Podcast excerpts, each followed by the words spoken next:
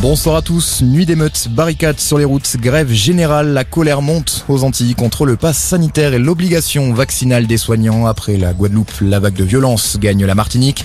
Des forces de l'ordre et des pompiers martiniquais ont en effet été visés par des tirs d'armes à feu hier soir à Fort-de-France. Mais alors pourquoi les Antilles font-elles face à une telle protestation aussi violente?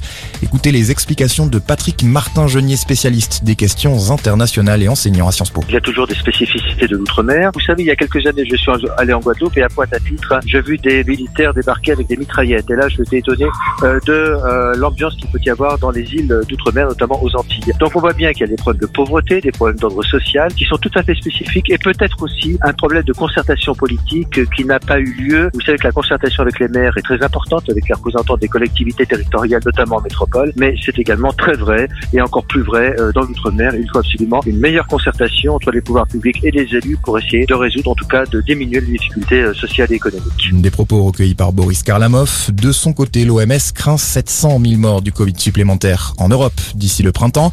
Une cinquième vague qui commence à se faire ressentir dans les chiffres en France. 30 000 nouveaux cas vont être annoncés ce soir selon Olivier Véran. Les fermetures de classes sont aussi en augmentation. 6 000 cette semaine, soit 2 000 de plus que vendredi dernier.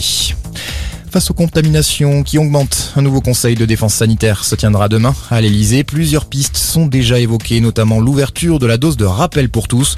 Un conseil de défense qui se tiendra à distance. Pour Jean Castex, le Premier ministre a été testé positif au Covid-19, mais il se porte bien et ne présente que de légers symptômes. C'est ce qu'il a indiqué dans un message posté cet après-midi sur Twitter.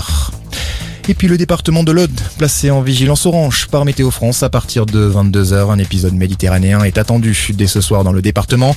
L'Hérault et les Pyrénées orientales sont également placés en vigilance jaune. Voilà pour ce point sur l'info. Très bonne soirée à tous.